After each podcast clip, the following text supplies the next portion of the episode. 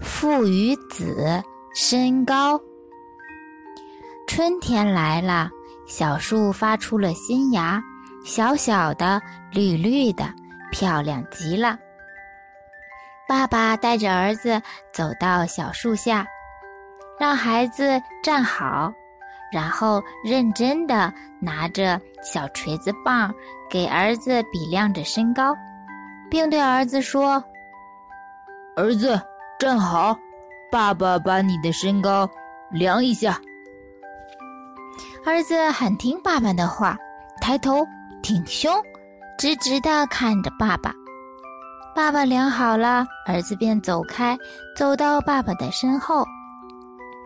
爸爸拿着一个小钉子，在小树上当当当当，把小钉子钉到了小树干上，并对儿子说：“我们需要做一个记号。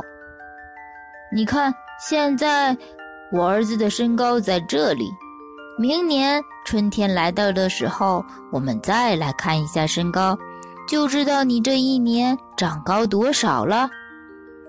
儿子在后面欢呼的，一边跳一边说：“哦，爸爸，你这个主意太棒了！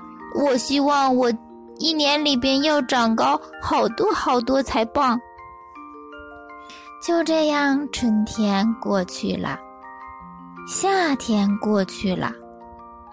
秋天过去了，冬天在雪花飘飘洒洒中也过去了。一年以后，春天又一次降临了，小树长得又高又壮。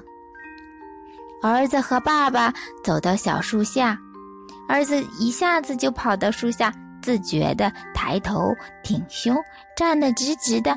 等着看自己长高多少，可是儿子疑惑地看着那个小钉子，居然在自己的头顶上好大一截儿。他就愣愣地看在那儿，小脑袋瓜里不知在想些什么。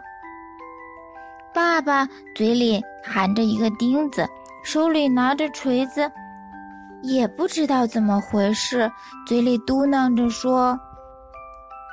不会吧？怎么变矮了呢？